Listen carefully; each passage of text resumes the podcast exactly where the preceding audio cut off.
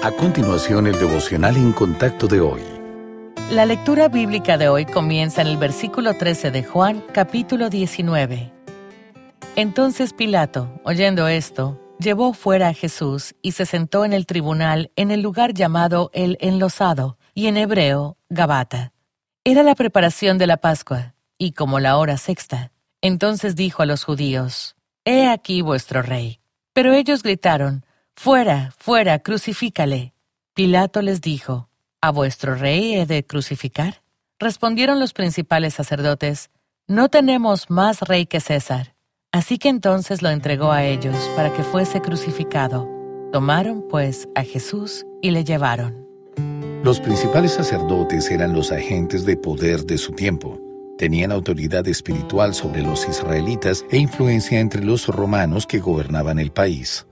Cuando el Señor Jesús se convirtió en una amenaza, negociaron con Judas para que los soldados romanos lo arrestaran. El gobernador Pilato trató al Señor Jesús como lo habría hecho con cualquier otro prisionero judío.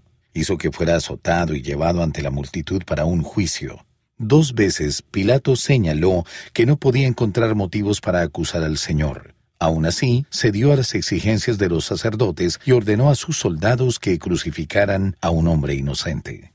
Los sacerdotes acentuaron su disgusto con el Señor Jesús prometiendo fidelidad a César. En ese momento, violaron el primer y el segundo mandamiento para lograr sus objetivos. Estos hombres olvidaron su compromiso y prometieron lealtad al rey equivocado. Pero es importante recordar que en lugar de juzgarlos o declararlos irredimibles, el Señor Jesús se dirigió a la cruz para morir por nosotros y por cada persona que lo condenó ese día.